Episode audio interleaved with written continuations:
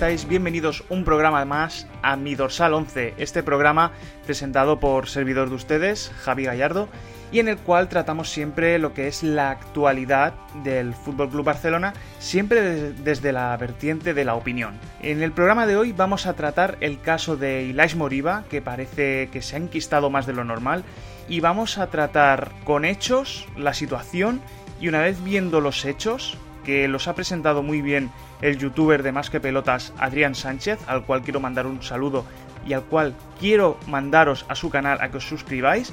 Y en base a esos hechos que nos ha presentado Adrián Sánchez en exclusiva en su canal, junto con David Galve, vamos a analizar qué es lo que ha pasado y desde ahí voy a dar yo mi punto de vista. Así que, sin más, coged algo para comer, algo para picar, algo para beber, para acompañar esta, este picoteo y vamos a ello.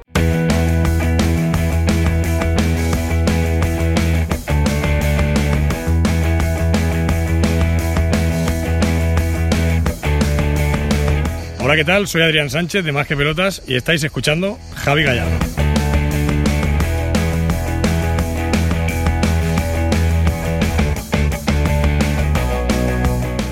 Como he comentado anteriormente, vamos a hablar del tema de Ilais Moriba, este futbolista de la cantera del Fútbol Club Barcelona que tanto ha maravillado, sobre todo maravilló a finales de la temporada pasada, la segunda mitad, que veíamos como, bueno, de, esta nueva hornada de canteranos que salían, ¿no? Junto con Ricky Puig, que ya estaba sentado en la plantilla, eh, Ansu Fati, Alex Collado, toda esta nueva hornada de nuevos talentos que iban a salir del horno blaugrana.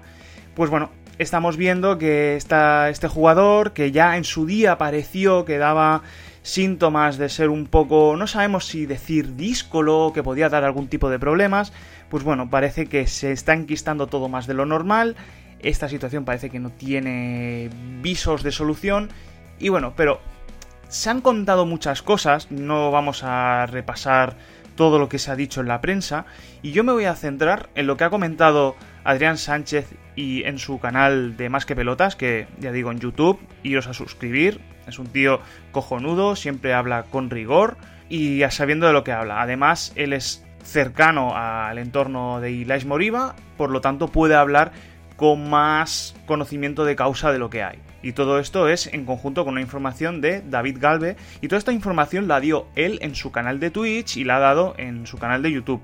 Por lo tanto, la fuente original es allí. Así que si queréis de buena de primera mano, ahí os remito.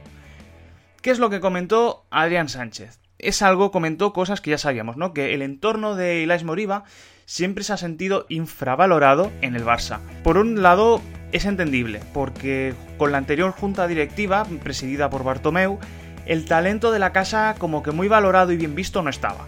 ¿Vale? Eh, ya renovaron a Ilais Moriba y a Ansu Fati en, vamos, que ya se iban, se, se iban del club y en el último momento los consiguieron renovar. Con estos casos, infinidad más. Por ejemplo, Adama Traoré o Grimaldo, o estos futbolistas, Eric García que ahora ha vuelto al club, ¿no? Todos estos futbolistas que se tuvieron que ir, tuvieron que dejar el club para hacerse un nombre y qué curioso que fuera han triunfado.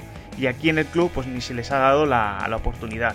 Pues bueno, pues a esos futbolistas que se fueron, pues con Ansu Fati y con Ilais Moriba ha pasado lo mismo, solamente que a ellos se les consiguió renovar. ¿Qué es lo que sucedió? Así como Ansu Fati se, hizo un esfuerzo económico y realmente la acabó petando, y bueno, y así estamos, que está en el primer equipo asentado, aunque está lesionado, pero bueno, ahí está.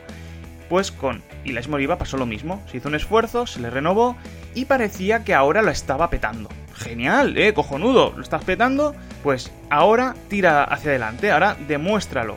¿Qué es lo que ha pasado? Que claro, siempre hasta ahora el jugador siempre ha querido quedarse. De hecho, la, voluntad hasta hace nada del jugador era seguir vistiendo los colores blaugrana. Pero eh, hasta ahora ha podido capear los deseos de su entorno y de Bryce Lorenzo, que es la mano derecha de, Moriba padre, ¿vale? Que siempre que buscaban eh, más el salir porque entendían que había más beneficio fuera que en el propio club blaugrana y hasta ahora, eso, Ilaes Moriba ha conseguido hacer valer su, opinión. Pero ay, my, que han dado con la horma de su zapato. ¿Y cómo ha sucedido eso? Pues muy fácil. Este señor Bryce Lorenzo ha ido de agencia en agencia, bueno, pues ganándose ganándose la vida, ¿no? Es su trabajo, ir de agencia en agencia, eh, siempre ofreciendo a, jóvenes talentos, o ofreciendo futbolistas, ¿no? Eh, en representación y llevándose pues sus comisiones. Este señor ha ido a parar a, una, a la agencia Rogon.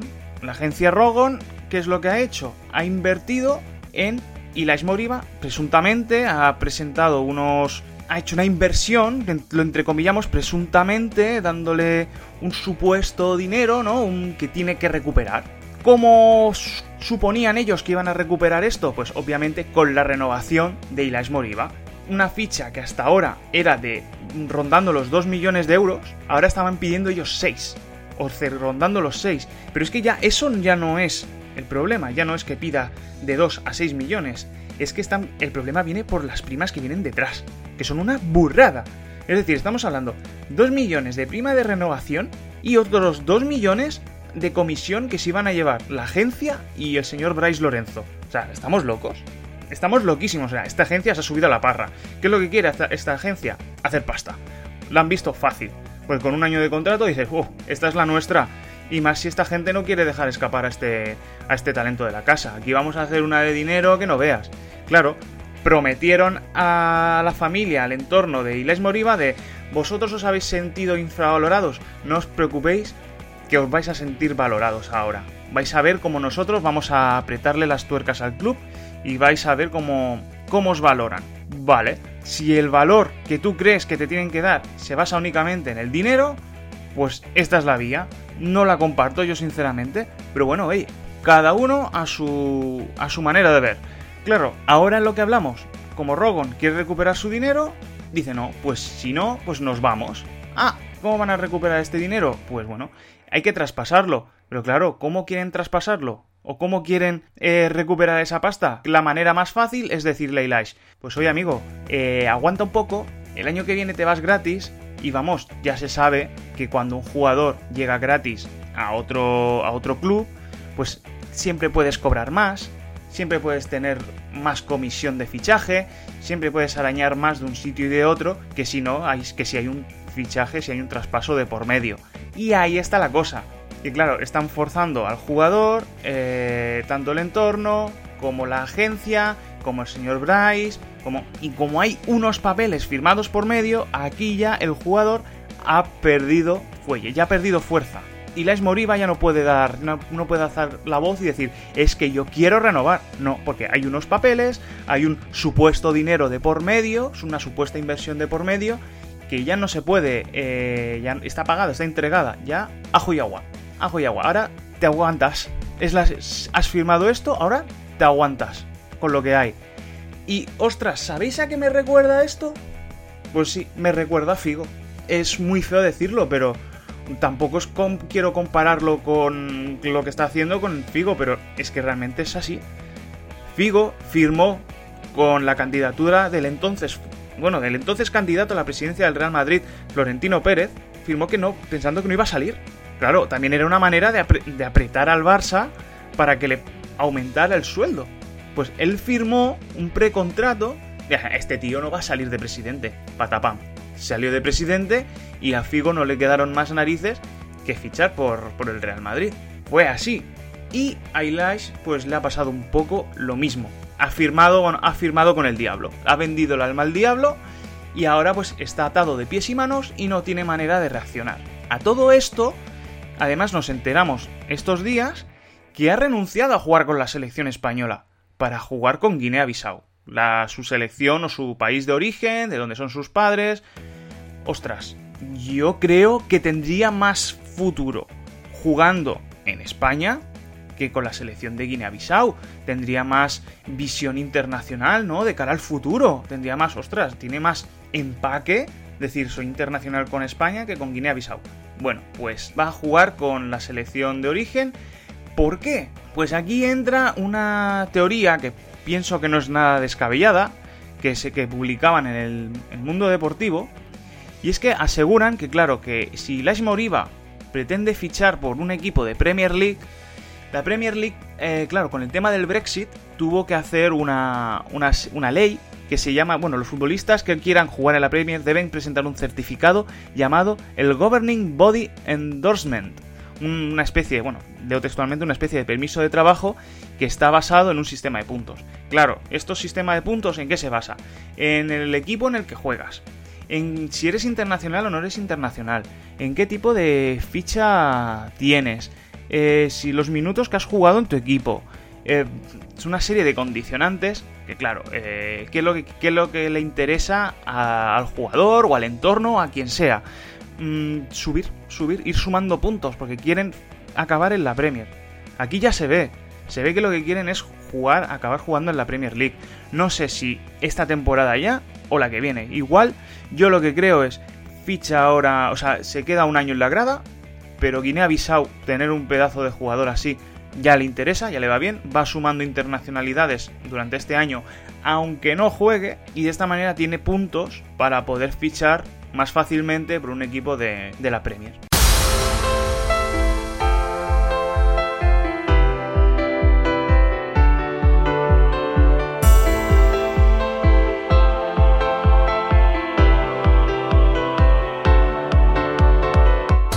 Es lo que le va a deparar el futuro al jugador? Pues... Ah, no se sabe. Hay ofertas del Red Bull Leipzig que dicen que pueden llegar a pagar más o menos lo que quería el Barça.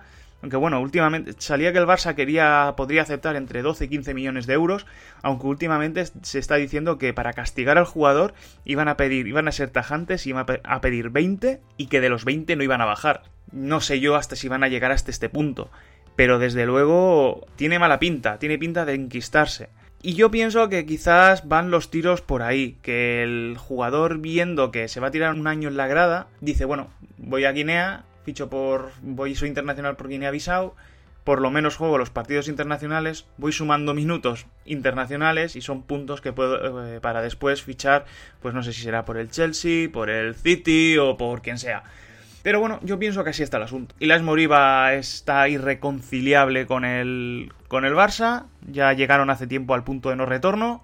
El jugador se va a ir. Ya veremos si, este, si en lo que queda de días de mercado de verano o el año que viene, pero esta estrella no brillará en Can Barça. Ya veremos si brillará con toda su intensidad fuera de aquí, porque yo personalmente creo que ha echado, si no él, creo que su entorno y sus agentes acaban de tirar su carrera por la borda. Y si no, al tiempo. Eh, que ojalá me calle en la boca. Pero yo creo que tanto su entorno como él por no pensar bien las consecuencias de sus actos, han tirado su carrera por la borda.